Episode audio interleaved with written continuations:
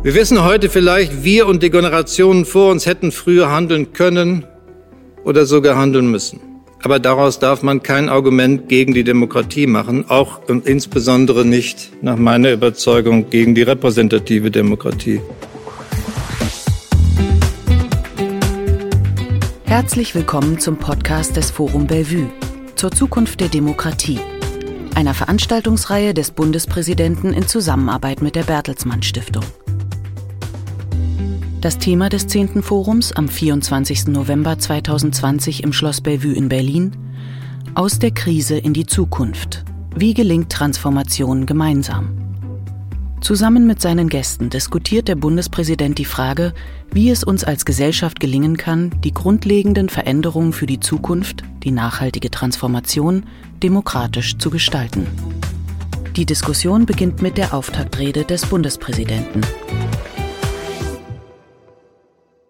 Ja, ich darf Ihnen allen ein herzliches Willkommen sagen, ein herzliches Willkommen zum zehnten Forum Bellevue zur Zukunft der Demokratie. Meine Damen und Herren, liebe Gäste, ich bleibe zuversichtlich. Die Beschränkungen dieser Tage zur Eindämmung der Infektionsdynamik sind zwar nicht leicht zu ertragen, wir werden die Corona-Krise gemeinsam bewältigen. Das Virus wird uns die Zukunft nicht stehlen. Ganz im Gegenteil. Wir können vielleicht sogar aus der Krise für die Zukunft lernen. Es ist deshalb wichtig, dass wir auch jetzt nach vorn schauen und vor allen Dingen die Zeit nach der Seuche in den Blick nehmen. Gerade jetzt, mitten in der Pandemie, dürfen wir eben die anderen großen Aufgaben der Menschheit nicht aus den Augen verlieren. Wir sollten uns fragen, was wir heute verändern müssen, um in eine bessere Zukunft aufzubrechen. Und genau das möchte ich heute tun mit meinen Gästen hier beim zehnten Forum Bellevue zur Zukunft der Demokratie. Aus der Krise in die Zukunft. Wie gelingt Veränderung? Wie gelingt Transformation gemeinsam? So lautet die Frage, über die wir gleich diskutieren wollen. Auf Abstand und wie Sie sehen, leider ganz ohne Publikum hier im Saal. Sie wissen warum. Ich freue mich, vier Gäste begrüßen zu können, die Veränderungsprozesse wie Sie gleich feststellen werden, aus ganz unterschiedlichen Blickwinkeln betrachten. Hier bei mir im Schloss sind die Ökonomin Maja Göpel, die Autorin Thea Dorn, der Staatsrechtler Udo Di Fabio und aus Wien zugeschaltet ist uns der Politikwissenschaftler Wolfgang Merkel. Verehrte Gäste, der Kampf gegen die Erderwärmung ist eine der größten Herausforderungen unserer Zeit. Wenn wir nicht nur die unmittelbaren ökologischen Gefahren des Klimawandels, sondern eben auch seine sozialen und wirtschaftlichen Folgen für die Existenzgrundlagen Hunderten von Millionen von Menschen betrachten, wenn wir die internationalen Konflikte berücksichtigen, die heraufbeschwört, dann müssen wir schlussfolgern, es ist die größte Herausforderung überhaupt. Was auf dem Spiel steht, ist nicht weniger als die Zukunft unserer Kinder und Enkel, das Überleben der Menschheit auf diesem Planeten. Aktivistinnen und Aktivisten mahnen uns unermüdlich, dass wir keine Zeit mehr zu verlieren haben, wenn wir diese Entwicklung noch stoppen wollen. Und ich sage auch, es ist nicht zuletzt Ihrem Engagement zu verdanken, dass wir auf dem weiten Feld der Klimapolitik, dass dort vieles in Bewegung gekommen ist. Die Länder der Europäischen Union, andere große Industriestaaten haben sich zum Ziel gesetzt, bis zum Jahr 2050 klimaneutral zu sein. China will im Jahre 2060 keine Treibhausgase netto mehr produzieren. Das Ziel, will ich sagen, der klimaneutralen Welt ist beschlossen. Aber die Frage ist ja, ist es wirklich schon fest in unserer Zukunft verankert? Wir wissen, in der Gegenwart prallen unterschiedliche Wahrnehmungen und natürlich auch Interessen aufeinander. Die große Frage ist deshalb, die wollen wir diskutieren, auf welchem Weg wir das Ziel erreichen können ohne Wohlstand und Zusammenhalt, ohne Freiheit und Demokratie zu gefährden und vor allem ohne die Menschen zu verlieren, die wir auf dem Weg Richtung Ziel brauchen. Ich glaube, bei vielen Menschen in unserem Land ist das Bewusstsein längst gewachsen, dass wir umdenken, umsteuern, auch radikal umsteuern müssen, um die Kurve der Klimaerwärmung abzuflachen. Flatten the Curve haben wir in der Pandemie gelernt und das ist äh, eine Erfahrung, die wir im Umgang mit Klimaerwärmung auch anwenden müssen. Und zwar nicht später, sondern so früh wie möglich jetzt. In den vergangenen Jahren hat sich, wie ich finde, durchaus einiges, eine Menge getan. Ich denke an Energiewende, den Einstieg in den Zertifikatshandel, die Veränderung der Mobilität hin zur Elektromobilität, an vielen kreativen Pionierinnen und Pionieren des Wandels, die uns vorleben, wie man ökologisch und gleichzeitig erfolgreich wirtschaften kann. Aber auch an die vielen Menschen in unserem Land, die im Alltag Selbstverantwortung übernehmen, indem sie klimabewusst einkaufen, essen oder reisen. Kurz gesagt, manches ist auf einem guten Weg, vieles andere muss vertieft, beschleunigt oder überhaupt erst in Gang gesetzt werden. Wir leben, die Älteren unter uns haben das noch in Erinnerung, mit dem berühmten Wort von Reinhard Koselleck, in einer Sattelzeit, in einer Zeit des Übergangs.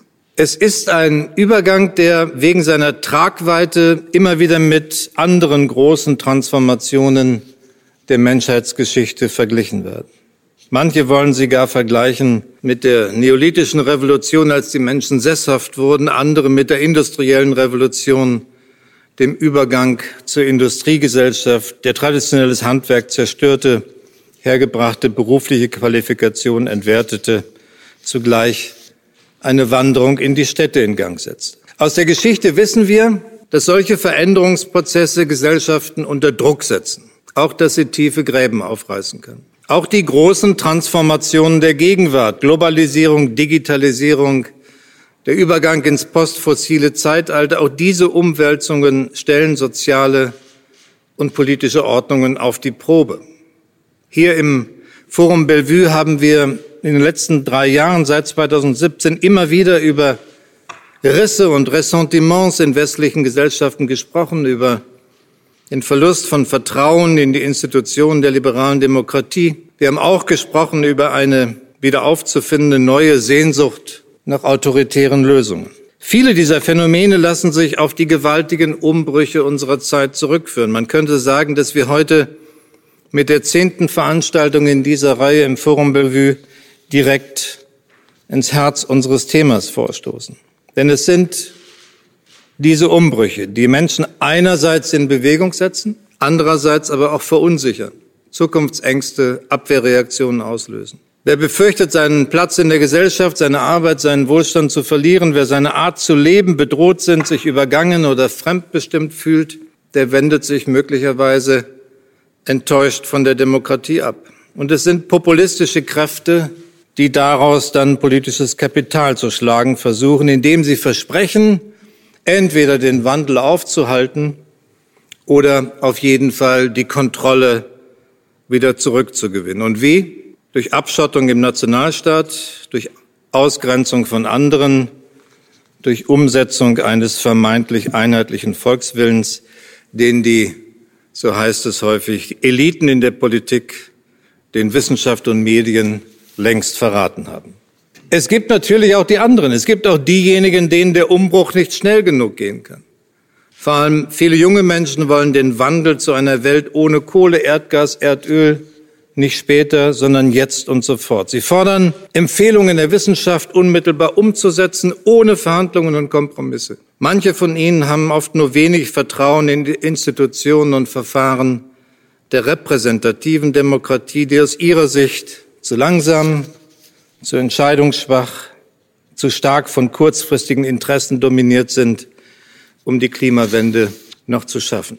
Ich bin überzeugt, der Aufbruch in ein klimaneutrales Deutschland kann nur gelingen, wenn wir als Gesellschaft gemeinsam vorangehen. Auf welchem Weg wir die Klimaziele erreichen wollen, wie wir Industrie, Landwirtschaft, Energieversorgung, Verkehr umbauen wollen, wie wir in Zukunft miteinander leben wollen, darüber müssen wir im demokratischen Verfahren streiten und verhandeln.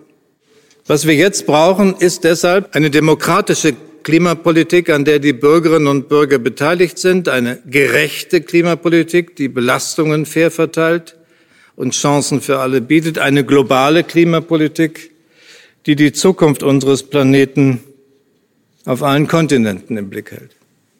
Wie ein solcher Aufbruch in eine gemeinsame Politik der Veränderung gelingen kann, darüber wollen wir diskutieren. Lassen Sie mich vorab einige ganz wenige Punkte nennen, die jedenfalls mir am Herzen liegen. Wir brauchen schnelle und wirksame Entscheidungen. Und wir brauchen die gesellschaftliche Debatte und Aushandlung der weiteren Schritte. Der Handlungsdruck in der Klimakrise macht demokratische Verständigung und Beteiligung nach meiner Überzeugung nicht unwichtiger, sondern eher wichtiger. Eine Klimapolitik, die Veränderung gestalten und den Zusammenhalt bewahren will, braucht repräsentative Verfahren, eine lebendige Öffentlichkeit und rechtsstaatliche Kontrolle. Diskussionen und Verhandlungen sind keine Schwäche, sondern Stärke der Demokratie, gerade in Zeiten des Wandels. Wir haben in den vergangenen Jahren gesehen, wichtige klimapolitische Entscheidungen, Weichenstellungen, die es schon gegeben hat, der Ausstieg aus der Kernenergie etwa, der Einstieg in erneuerbare Energien bis zum Kohlekompromiss, alle diese Entscheidungen waren in der Gesellschaft hoch umstritten. Und es ist am Ende erst in mühsamen Verhandlungen gelungen, Lösungen zu finden, die jedenfalls von einer großen Mehrheit von Menschen mitgetragen werden. Wir wissen heute vielleicht, wir und die Generationen vor uns hätten früher handeln können oder sogar handeln müssen. Aber daraus darf man kein Argument gegen die Demokratie machen, auch und insbesondere nicht nach meiner Überzeugung gegen die repräsentative Demokratie. Der Austausch von Wissen, Ideen und Argumenten, die immer mögliche Korrektur von Entscheidungen, wenn notwendig im Lichte neuer Erkenntnisse, all das macht Fortschritt und Problemlösung überhaupt erst möglich. Wie sonst, wenn nicht durch öffentliche Diskussion und Kontrolle, sollten wir Vertrauen in Politik, Akzeptanz von Beschlüssen, Bereitschaft zur Veränderung eigentlich erreichen. Und wie sonst, wenn nicht durch die repräsentative Einbeziehung der anderen und den Ausgleich von Interessen, sollten wir Zusammenhalt der Gesellschaft auch in Zukunft bewahren können. Wenn wir in die klimaneutrale Gesellschaft aufbrechen, dann darf Politik diejenigen nicht aus den Augen verlieren, die mit dem Wandel nicht so leicht Schritt halten können. Wer befürchtet, seine Arbeit oder seinen Beruf zu verlieren, der braucht eine Perspektive für den Übergang. Und wer nur eine winzige Rente hat oder jetzt in der Corona-Krise um seine Existenz ringt, der braucht mit Blick auf die unvermeidbaren Kosten des ökologischen Umbaus Hilfe und Unterstützung. Und auch Empathie, wenn wir das Feld nicht den Populisten jeder Couleur überlassen wollen. Politik darf die Zumutungen nicht verschweigen, die mit großen Veränderungen einhergehen. Sie muss vor allem aber auch Chancen aufzeigen. Chancen aufzeigen, indem sie sagt, dass Wohlstand und Wettbewerbsfähigkeit durch ökologische Innovation, mehr Lebensqualität durch saubere Luft und weniger Lärm, dass das auch zu den Chancen für eine andere Zukunft gehört. Will sagen, wir brauchen eine gemeinsame Idee von der Zukunft dieser Gesellschaft und damit auch ein positives Bild von der Zukunft, um den Wandel tatsächlich zu gestalten und die Mehrheit der Menschen auf diesen Weg mitzunehmen. Nur mahnen, dass es ums Überleben geht, dass es eigentlich alles schon viel zu spät sei, das allein weckt, so befürchte ich, nicht den Mut, der erforderlich ist. Aber Mut brauchen wir, wenn wir unsere Welt neu denken, in eine klimaneutrale Gesellschaft tatsächlich aufbrechen wollen. Meine Damen und Herren, in diesem Jahr der Pandemie sehen wir, wie viel wir erreichen können, wenn wir verantwortungsvoll mit Vernunft und vor allem gemeinsam handeln. Das ist eine ganz wertvolle Erfahrung, aus der wir auch Kraft schöpfen können. Und ich glaube wirklich, wir haben allen Grund zur Zuversicht, auch wenn wir jetzt noch mitten in der Krise auf den gewaltigen Berg von Herausforderungen blicken, der nicht nur in der Klimapolitik vor uns liegt. Lassen Sie uns deshalb jetzt, gerade jetzt, über gemeinsame Wege des Wandels diskutieren, mit größerer Ernsthaftigkeit, als das manchmal in der Öffentlichkeit geschieht. Und wir wollen hier im Forum Bellevue einen kleinen Beitrag leisten, dass dieses Gespräch nicht nur hier, sondern möglichst an vielen anderen Stellen in der Gesellschaft weitergeführt wird. Das war die Rede des Bundespräsidenten Frank-Walter Steinmeier beim 10. Forum Bellevue zur Zukunft der Demokratie. Es folgt die Debatte mit der Politökonomin und wissenschaftlichen Direktorin des New Institute in Hamburg, Maja Göpel, mit dem ehemaligen Richter am Bundesverfassungsgericht und Professor für öffentliches Recht an der Universität Bonn Udo Di Fabio, mit der Schriftstellerin Thea Dorn und zugeschaltet aus Wien ist der Politikwissenschaftler am Wissenschaftszentrum Berlin für Sozialforschung Wolfgang Merkel. Maja Göpel, vorstellen muss man sie kaum noch. Sie sind in meiner ostwestfälischen Heimat geboren, in der Nähe von Bielefeld, haben in Siegen Medien und Kommunikation studiert, in Kassel sich der politischen Ökonomie gewidmet. Unter den vielfältigen Aufgaben, die Sie danach gemacht haben, gehört auch die Vertretung des Wuppertaler Institutes hier in Berlin, glaube ich, mhm.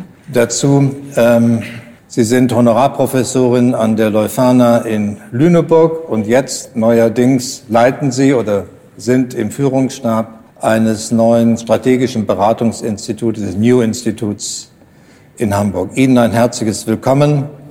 Sie haben eingeladen, äh, durch, Ihre, durch, durch Ihr jüngstes Buch äh, gemeinsam zu diskutieren über die Zukunft dieser Gesellschaft, auch über den Wandel miteinander zu reden. Diese Einladung haben jedenfalls insofern viele angenommen, als sie sich das Buch gekauft haben, möglicherweise auch gelesen haben. Kriegen Sie viele Reaktionen auf das Buch, möglicherweise auch Vorschläge, die weitergehend sind oder anders sind, als Sie sie in Ihrem Buch machen? Ja, also für mich war das vielleicht die größte Ermutigung dieses Jahres, ähm, wirklich zu spüren, wie viele Personen aus ganz unterschiedlichen Teilen dieser Gesellschaft, die ich vorher nicht in die Nachhaltigkeitsblase gezählt hätte. Also das war ja auch ein Anliegen damit, wirklich zu versuchen, aus dem wissenschaftlichen Diskurs rauszutreten und die Themen sehr einfach zugänglich, alltagssprachlich äh, aufzubereiten und in einer Rückkopplung des eigenen Explorierens, wie sind wir eigentlich alle darin verstrickt, Zukunft zu gestalten, äh, auch ein Stück weit diese Einladung eben auszusprechen. Mhm. Und das, ich finde es wahnsinnig spannend, besonders zu hören, wie viel aus der Ingenieurs-, aus der Programmiererecke, also diejenigen, die eigentlich wirklich die Technologien, die wir immer beschwören, die uns retten müssten, entwickeln, sagen, es liegt nicht an uns, es liegt eher an Geschäftsmodellen. Mhm. Und deshalb ist die so politökonomische Perspektive für mich so wichtig, äh, dass wir nicht die Sachen äh, tatsächlich in die Welt setzen und verbreiten können, die uns große Schritte nach vorne bringen würden und ganz, ganz viel äh, Ermutigung, das Thema weiter zu spielen, selbst wenn man dafür auch angegangen wird.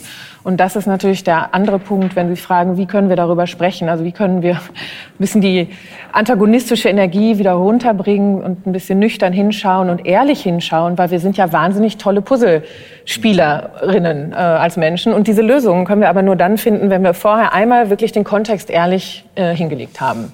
Haben wir ein Erkenntnisproblem und ist das Erkenntnisproblem ein Grund dafür, dass wir möglicherweise zu langsam reagieren? Ich war an einigen Stellen auch noch überrascht. Also wenn man in dieser Blase arbeitet, glaubt man ja wirklich, dass alle tatsächlich in der Umfassenheit, mit der wir über tatsächlich globale Veränderungen, also das Erdsystem verändert sich in einer Form, wie es das in 10.000 Jahren eben nicht getan hat. Ähm, dass das noch etwas ist, was ein bisschen zu groß und zu endgültig erscheint. Also ich habe schon an einigen Stellen noch wirklich die Rückfrage gehabt, ist das wirklich so und ist das wirklich so schlimm? Aber das war ja erstmal fantastisch, dass die Nachfrage kam, anstatt dass sofort das entweder zurückgewiesen wurde oder man sagte, nee, nee, habe ich verstanden. Aber so richtig es wirken zu lassen, das ist ja der nächste Schritt.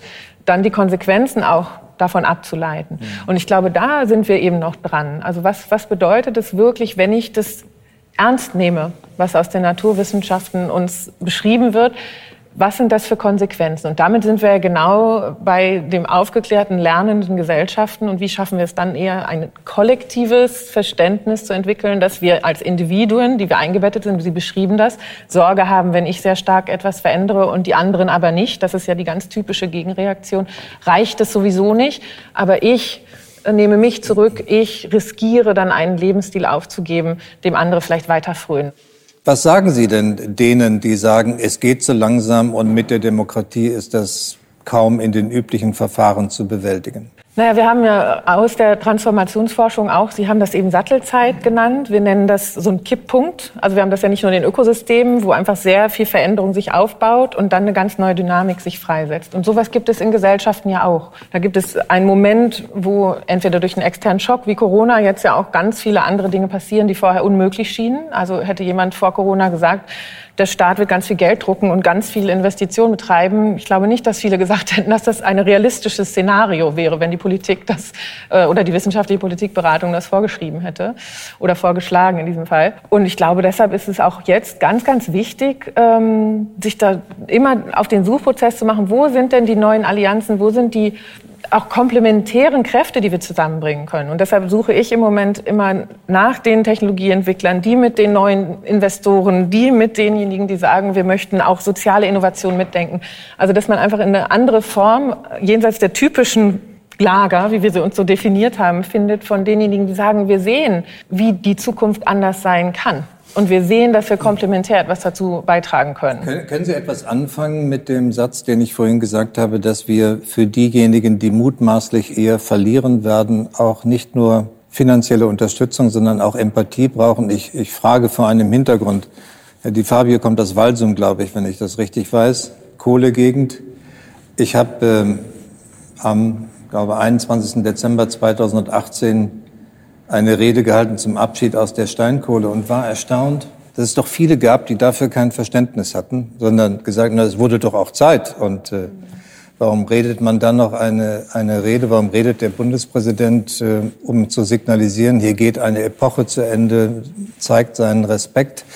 Ich schildere dieses Beispiel nur, weil ich wirklich glaube, dass uns manchmal in diesen Veränderungsprozessen die Empathie fehlt gegenüber denjenigen, zu den möglichen Verlierern gehören. Äh, können Sie sich damit einverstanden erklären oder geht Ihnen das zu weit?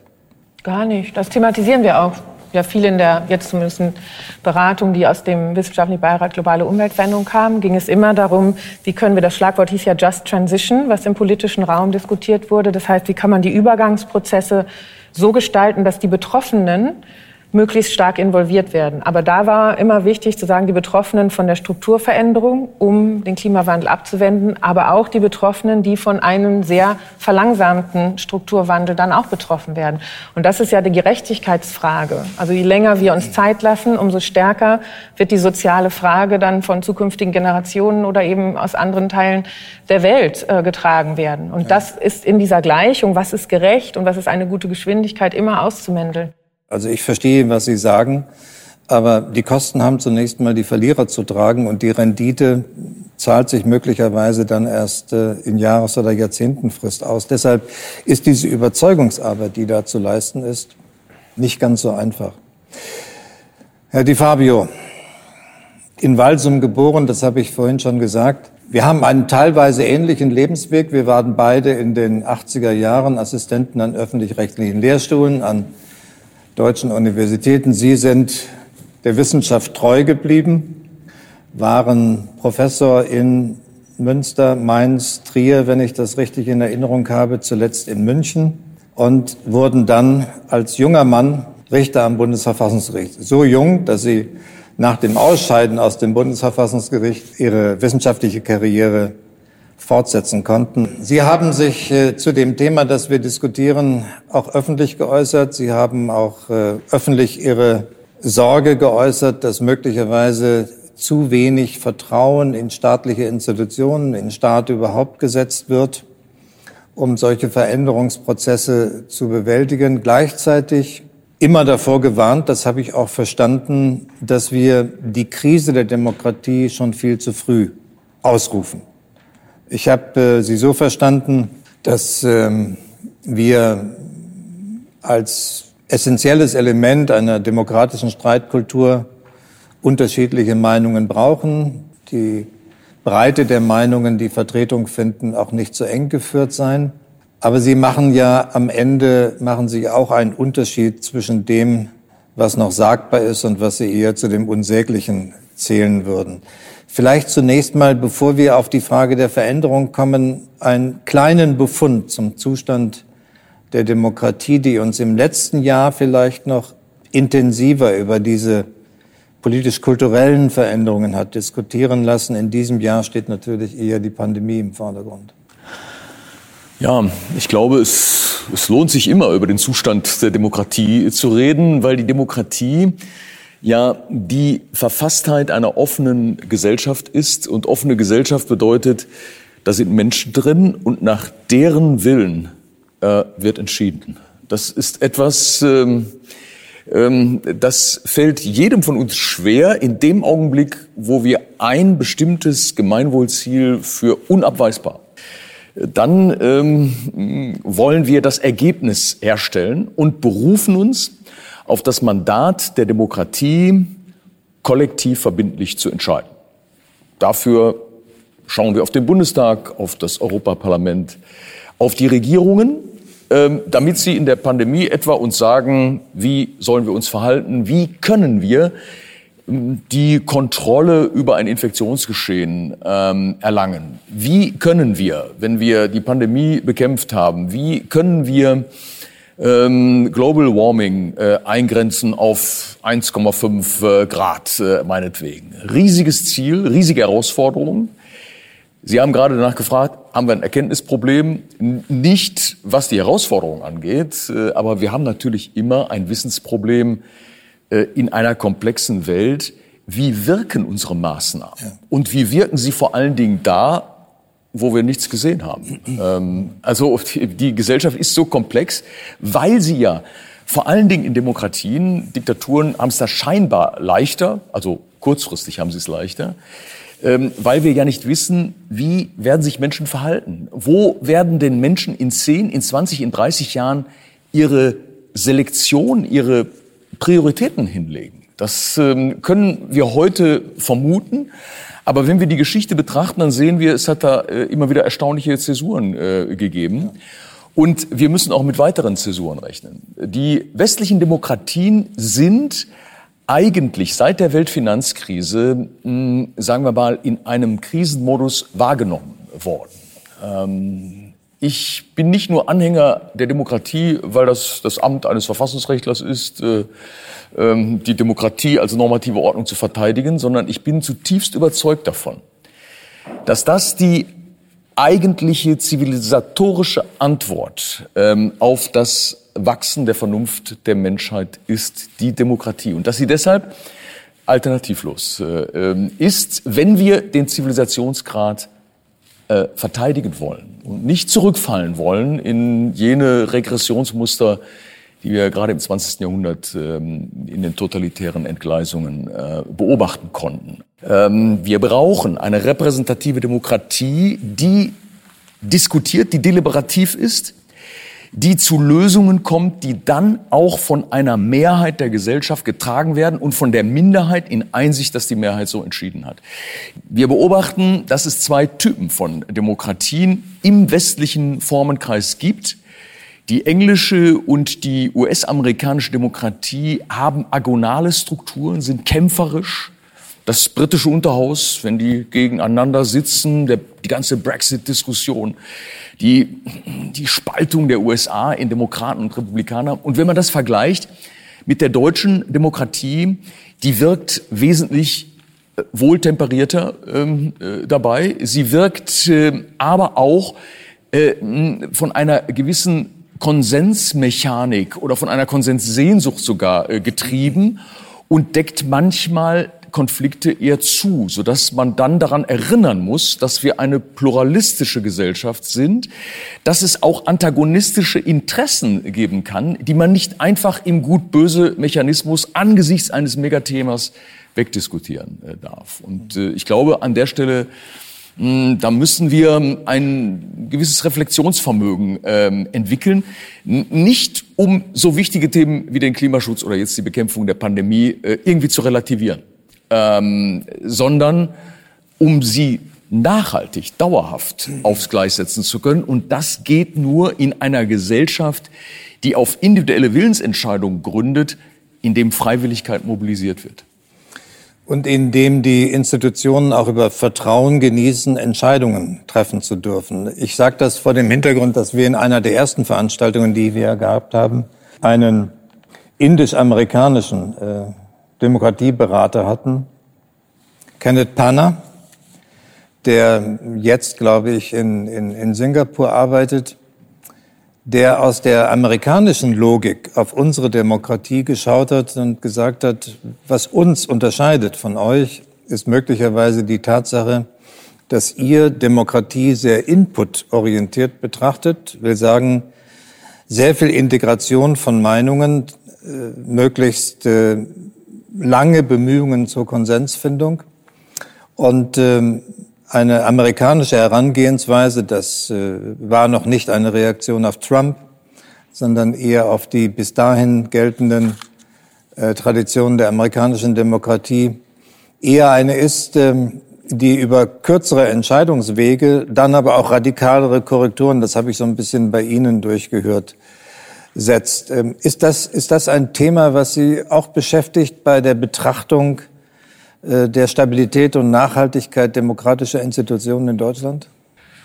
Man kann nicht genau sagen, ob dieser ähm, eher diese agonalen Demokratien ähm, des angloamerikanischen ähm, Raums ob das bessere oder schlechtere Varianten sind. Man weiß nicht so genau, ob eine Präsidialdemokratie besser ist als eine parlamentarische Kanzlerdemokratie.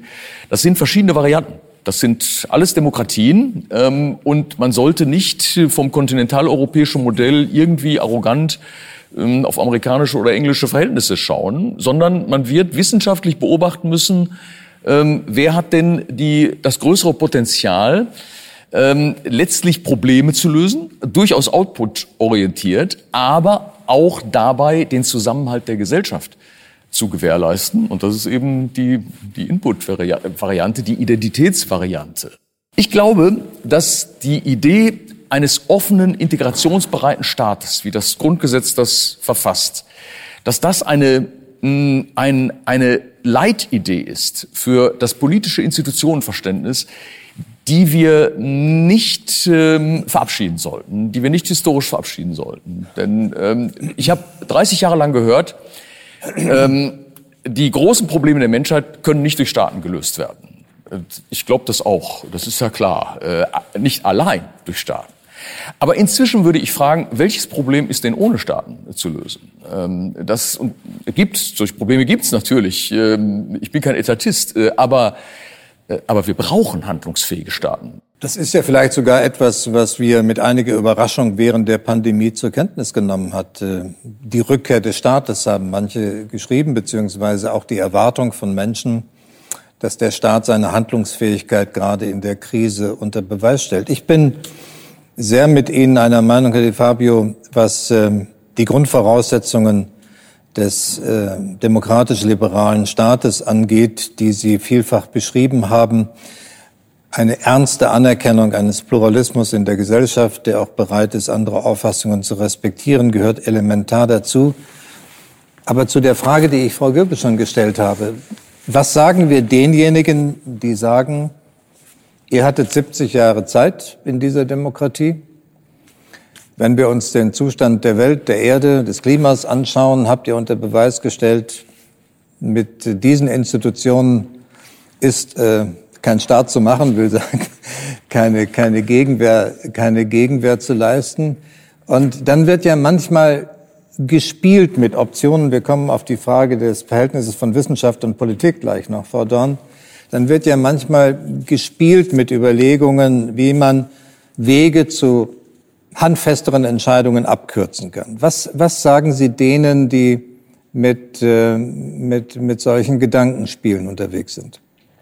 Es, es ist äh, in einer lebendigen Demokratie das gute Recht, ähm, eine Generation, eine, eine Regierung, äh, eine bestimmte mh, Sozialstruktur anzuklagen und zu sagen, ein bestimmtes Thema habt ihr komplett verschlafen, ihr habt versagt. Das gehört zu einer lebendigen Demokratie dazu. Deshalb muss das aber nicht gleich richtig sein. Ähm, ich könnte auch antworten, wir haben 70 Jahre genutzt, äh, um in der Mitte Europas eine stabile Demokratie aufzubauen, was alles andere als selbstverständlich äh, war. Und wir haben die 70 Jahre genutzt, um in Europa ähm, die äh, Gefahr eines Krieges ähm, institutionell und strukturell durch die Europäische Union zu verhindern. Das, ähm, und es ist, äh, ja klar, äh, als ich ein junger Mann war, hat man über Milchseen in Europa äh, diskutiert. Ähm, haben wir uns im Kalten Krieg äh, befunden. Ähm, als der strahlende John F. Kennedy Präsident war, waren wir haarscharf an der atomaren Vernichtung der Welt. Die jede Zeit hat so ihre Probleme. Jede Zeit hat so ihre Probleme. Und ähm, deshalb darf man nicht pauschal eine Generation, Generationenverantwortlichkeit ist für den Verfassungsrechtler sowieso unbekömmlich. Ähm, als Verfassungsrechtler, wenn ich ernst nehme, dass der Mensch im Mittelpunkt der Rechtsordnung steht, dann kann nur der einzelne Mensch verantwortlich sein. Was ist das eine Generation? Was ist das ein Land? Äh, ich, man muss schon fragen, wer sind diejenigen, die gehandelt haben? Was konnten sie wissen? Was konnten sie tun? Das sind unsere Maßstäbe und da darf man empört sein. Und ähm, im Grunde genommen verlangt das, äh, erwartet das eine Demokratie, dass äh, man auch artikuliert auf der Straße oder wo auch immer, ähm, was man für wichtig hält. Aber man es darf auch etabliert geantwortet werden, es ist eine repräsentative Demokratie, es muss ausgeglichen werden, wir brauchen praktische Konkordanz und das findet in Parlamenten statt. Und da sollten wir nicht vergessen, dass die großen Entscheidungen, die gefällt worden sind, Einstieg in die Kernenergie, Ausstieg aus der Kernenergie, Einstieg in die Kohlewirtschaft, Einstieg in die Braunkohlewirtschaft, nachdem die Steinkohle zu teuer geworden war, deshalb vor allen Dingen, dass das alles politische Entscheidungen waren. Das hat alles die Demokratie entschieden. Das sollten wir heute nicht ja. vergessen. Verhältnis Wissenschaft, Politik, kommen wir sofort dazu. Frau Göppel hatte sich noch mal zur Widerrede gemeldet. Nee, ich würde das einfach nur gerne ergänzen, weil ja. mir, ich bin ja Politökonomin und wir haben so zwei Analysekategorien, die heißen da Interessen und Macht. Ne? Und ich glaube, dass das natürlich auch total wichtig ist. Wenn ähm, natürlich die Idee ist, eine Mehrheit entscheidet etwas und eine Minderheit trägt es mit.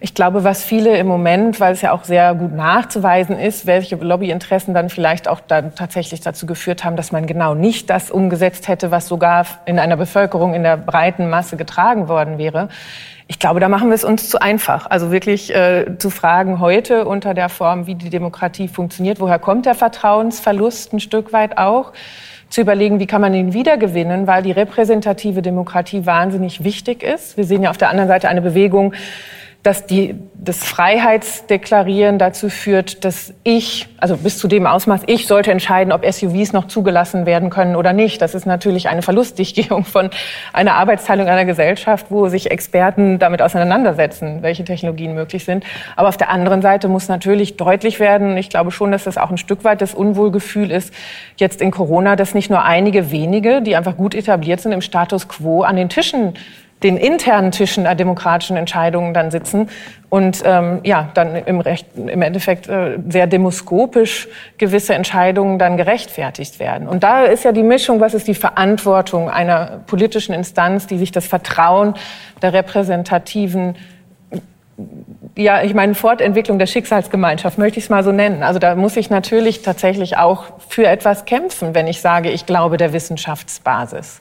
Ich habe natürlich gar nichts dagegen, dass, dass man überlegt, wie kann man äh, möglicherweise noch Stimmen, die nicht gehört werden, in die politische Meinungsbildung einzubezeugen, äh, einzubeziehen. Aber ich meine, wir dürfen es jetzt auch nicht verunklaren. Äh, die Fabio hat, glaube ich, sehr schön herausgearbeitet, dass am Ende zur repräsentativen Demokratie auch das Anerkenntnis gehört, dass nicht alle am Tisch sitzen, sondern dass Institutionen mit einem Vertrauensvorschuss für eine Zeit lang befugt sind zu entscheiden und dafür auch die Vertrauensbasis genießen. Vielleicht aber, Sie haben noch einen Augenblick Geduld, den Transformationsexperten ja. hören wir zum Schluss.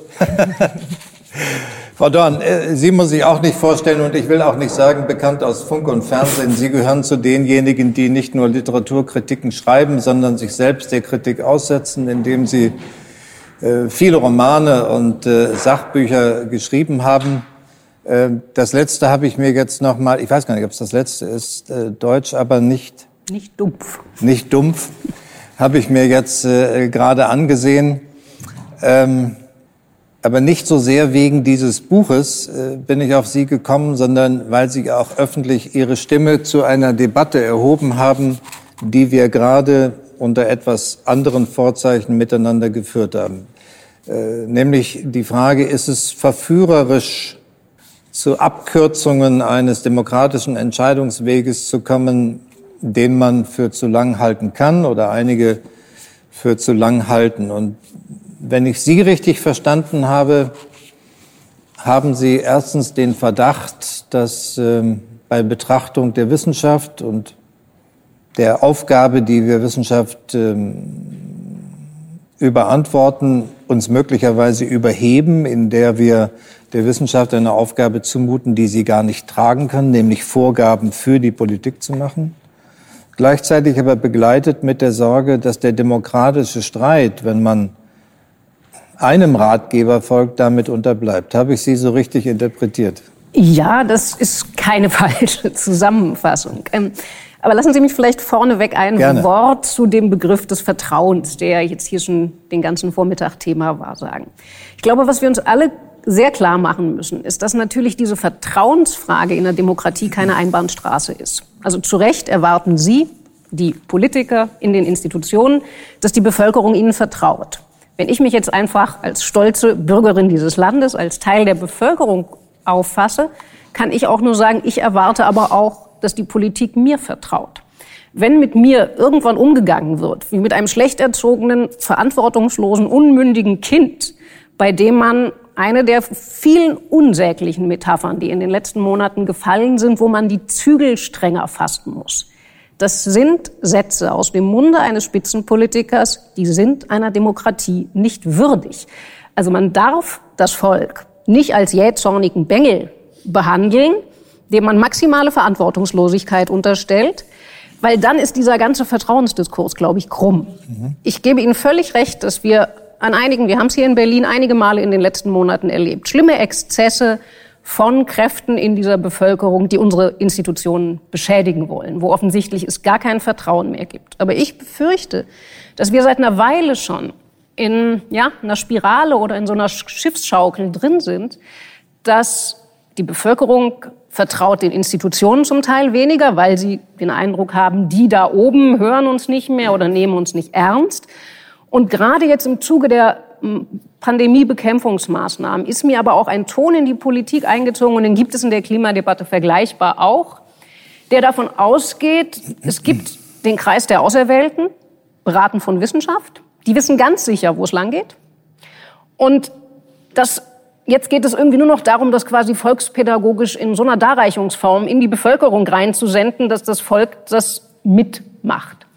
Das ist nicht mein, jetzt komme ich zu dem Punkt, das ist nicht mein Verständnis von der Qualität von Demokratie.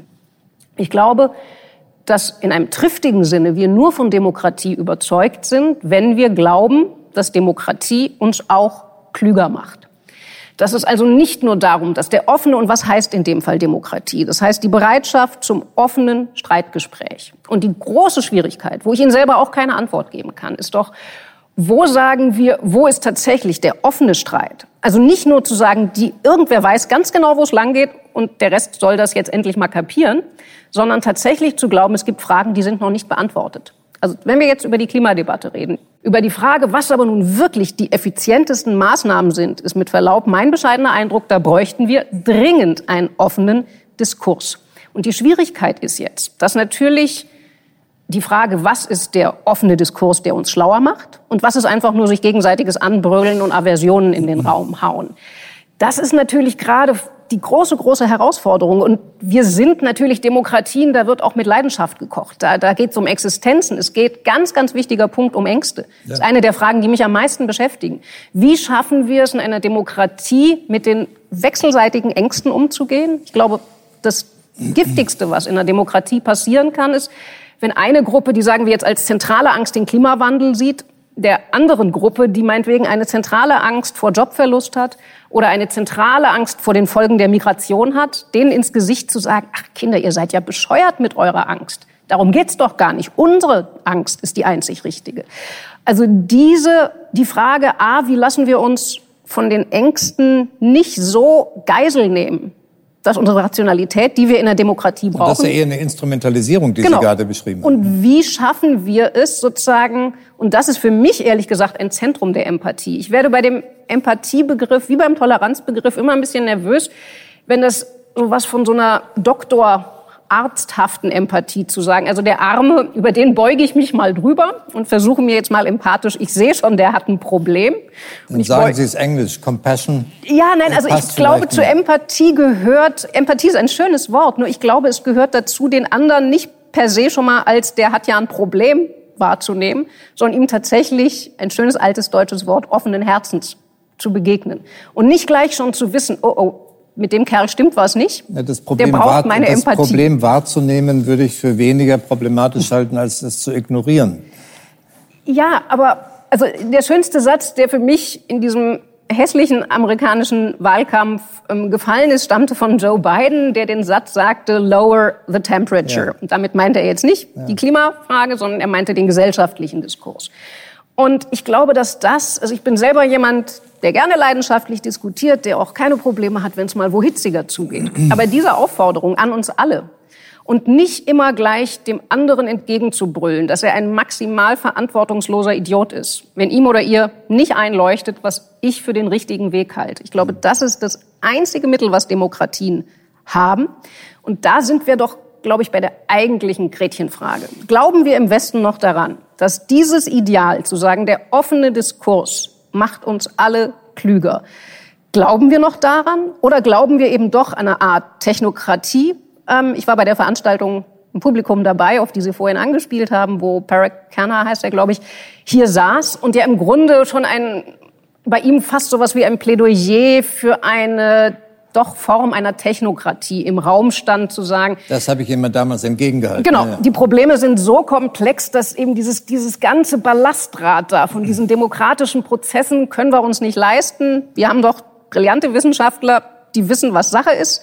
Und dann geht es nur noch darum, wie man das gut implementiert. Das ist für mich eine Horrorvorstellung. Vielen Dank, Wolfgang Merkel. Herzlichen Dank auch Ihnen für die Geduld bisher. Äh, Sie haben gerade schon die Feststellung von Frau Dorn gehört, dass wir von dem Wissenschaftler keine endgültige Klärung der letzten Fragen erwarten dürfen. Das wollen wir von Ihnen auch nicht. Aber wir wissen natürlich, welchen Weg Sie hinter sich haben. Sie sind über Bielefeld, Cambridge, Mainz nach Berlin gelangt, haben dort äh, die Abteilung Demokratie, Systeme und, sagen Sie es in dem kompletten Titel, geleitet. Demokratie und Demokratisierung, ganz einfach. Demokratie und Demokratisierung geleitet. Sie sind, äh, glaube ich, seit 2004 gleichzeitig Professor für vergleichende Politikwissenschaft an der Humboldt-Universität äh, gewesen. Wir sind uns viele Male in Fragen der Demokratieforschung über den Weg gelaufen. Hier ist es aber gar nicht so sehr die allgemeine Demokratieforschung, die uns zusammenbringt in dieser Diskussion, sondern das, was Sie uns allen hinterlassen haben, als etwas, was inzwischen als Standardwerk gilt, Ihre Studie, Ihre weltweite Studie, die Sie gemacht haben über Transformationsprozesse. Wenn Sie rückblickend, äh, rückblickend auf Ihre Arbeit und wahrscheinlich in diesen Tagen mehr als sonst darüber sprechen müssen, gibt es eine Theorie der Transformation oder wir wären ja schon zufrieden, wenn Sie uns Beispiele nennen könnten, die Sie selbst als gelungene Transformation bezeichnen würden und wir dann im Anschluss fragen könnten, was war das Kernelement einer gelungenen Transformation? Na, von einer allgemeinen Theorie der Transformation würde ich nicht sprechen. Ich würde aber zunächst einmal davon ausgehen, dass, wie Sie selbst vorher gesagt haben, dass Transformationen Sattelzeiten sind. Ich würde sie als Zwischenzeiten auch nennen. Und Zwischenzeiten sind mit besonderer Un, äh, Unsicherheit durchsetzt. Das heißt, die Menschen wissen nicht, wohin es geht. Sie wissen nicht, wo sie am Ende dieser Zwischenzeit sich befinden werden. Unsicherheit ist eine der ganz großen Probleme der Demokratie. Wir wissen, dass tief verunsicherte Menschen doch eine gewisse Affinität, eine Nähe haben zu autoritären Lösungen. Also es sind Zeiten, die einmal der Ökonom Josef Schumpeter genannt hat, Zeiten der schöpferischen Zerstörung. Aber diese Zerstörung impliziert immer wieder Neuverteilungen. Und wir wissen, und das ist fast so etwas wie ein Theorem, wir wissen, dass in solchen Transformationsperioden insbesondere das untere Drittel, wenn nicht die untere Hälfte der Gesellschaft benachteiligt werden. Sie zahlen in aller Regel mehr ein in diese Neuschaffung von Verhältnissen, als es die eh schon privilegierten Gruppen gibt.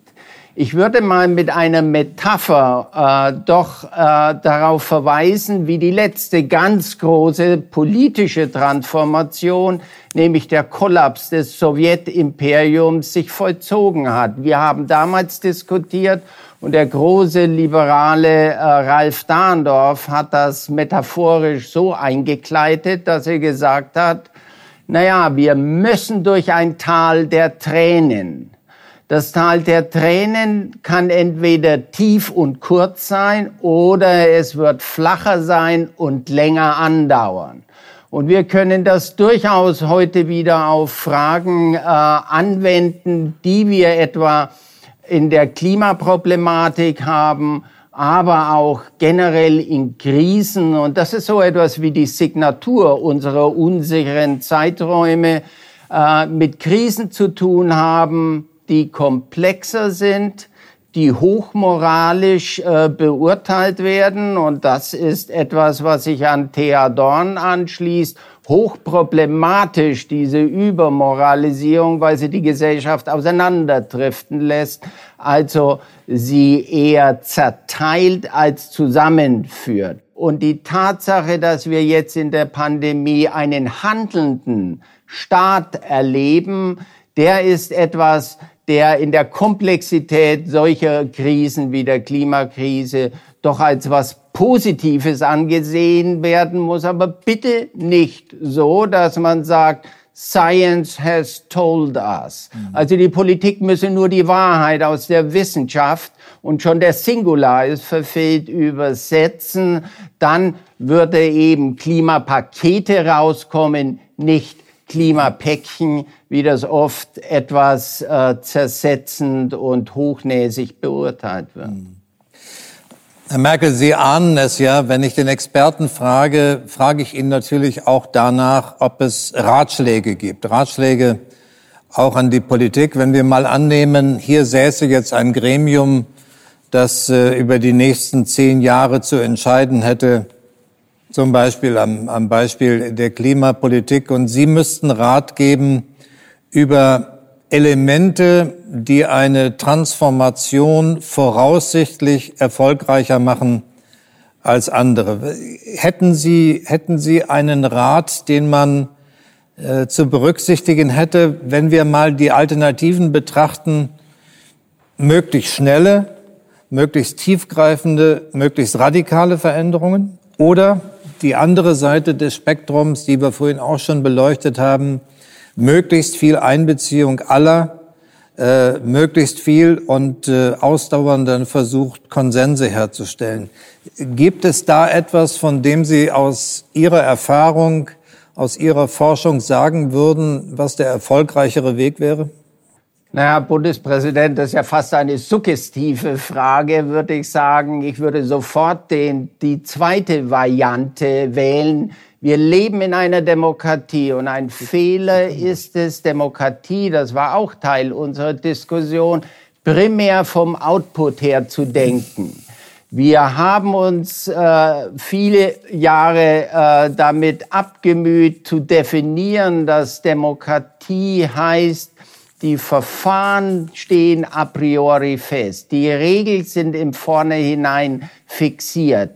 Äh, die Ergebnisse sind bis zu einem gewissen Grade deshalb zufällig abhängig von den jeweiligen Entscheidungsprozessen. Wir beginnen so zu denken und sagen, wir müssen, und das ist völlig vernünftig, wir müssen 1,5 Prozent als ein Ziel ansteuern, um eben die äh, berühmten Kipppunkte zu vermeiden, die Maya Göbel angesprochen hat. Aber das heißt nicht, dass wir dann vergessen müssen, dass andere Politiken involviert sind und dass Kosten anfallen. Ich finde es ganz wichtig und deshalb, um auf Ihre Frage direkt zu antworten, deshalb plädiere ich nicht, sich darauf einzulassen und sagen, es ist fünf vor zwölf, wenn ihr jetzt nicht so rasch handelt wie nur möglich, um dieses Ziel zu erreichen. Und demokratische Prozesse einschränkt, Vetopositionen wegnimmt als Ornament unserer nun äh, klimaneutralen Moderne zu fixieren, dann verändert das die Demokratie in einer Art und Weise, wie sie doch äh, weder liberal ist noch richtig pluralistisch, sondern dann haben wir gleichsam einen neuen Philosophenkönig. Die Wissenschaft, die sagt, was wahr ist, es müsse nur umgesetzt werden. Der Fehler in dieser Betrachtung scheint mir auch zu sein, eine Politik isoliert zu nehmen und nicht zu sehen, wie das eben auf andere Politikfelder, auf andere Interessen ausstrahlt. Und das ist etwas, was wir in der aktivistischen Klimapolitik in der sozialen Bewegung sehen. Das ist völlig richtig für eine soziale Bewegung. Fridays for Future äh, muss diese radikalen Forderungen formulieren, aber das ist nur ein Element der Politik und äh, Demokratie ist nicht primär vom Output her zu denken. Wenn das geschieht, begeben wir uns auf die schiefe Ebene hin zu stärker autoritären Regierungsmechanismen. Frau Goebbels, Sie hatte sich gemeldet. Also ich muss ja einmal jetzt ein bisschen versuchen, wir urteilen hier zum Teil krass über Personen, die nicht mal anwesend sind. Wir haben keine naturwissenschaftliche Repräsentanz in dieser Runde. Und äh, dadurch, dass ich sehr, sehr viel interdisziplinär gearbeitet habe, bin ich auch ein bisschen erstaunt, äh, wie weit wir hinter dem eigentlich zurück sind, was ja längst auch aus der Transformationsforschung vorgeschlagen wird.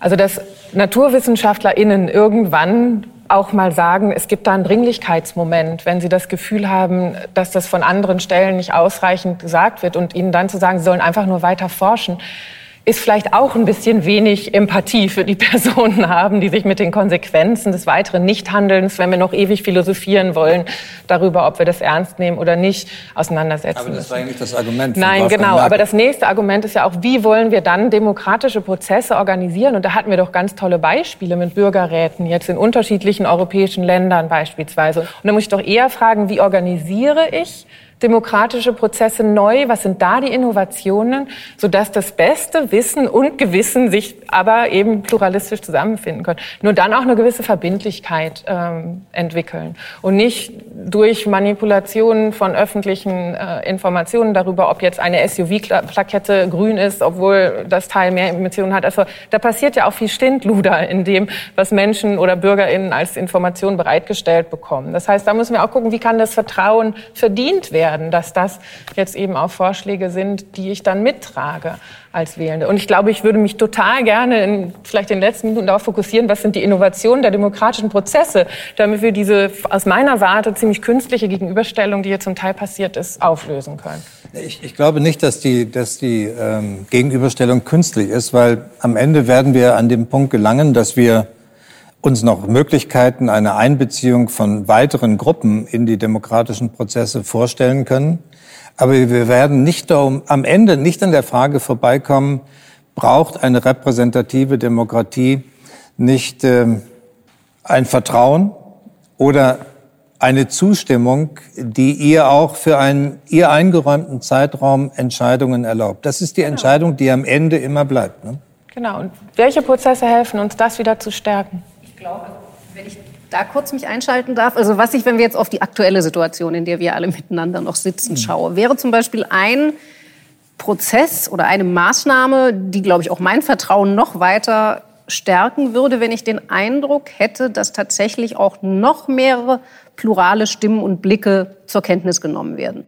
Ich kriege signalisiert, dass unsere Zeit für die Diskussion zu Ende geht. Deshalb darf ich mich ganz herzlich bedanken. Wir sind nicht ganz zu Ende gekommen, befürchte ich, mit dem Thema.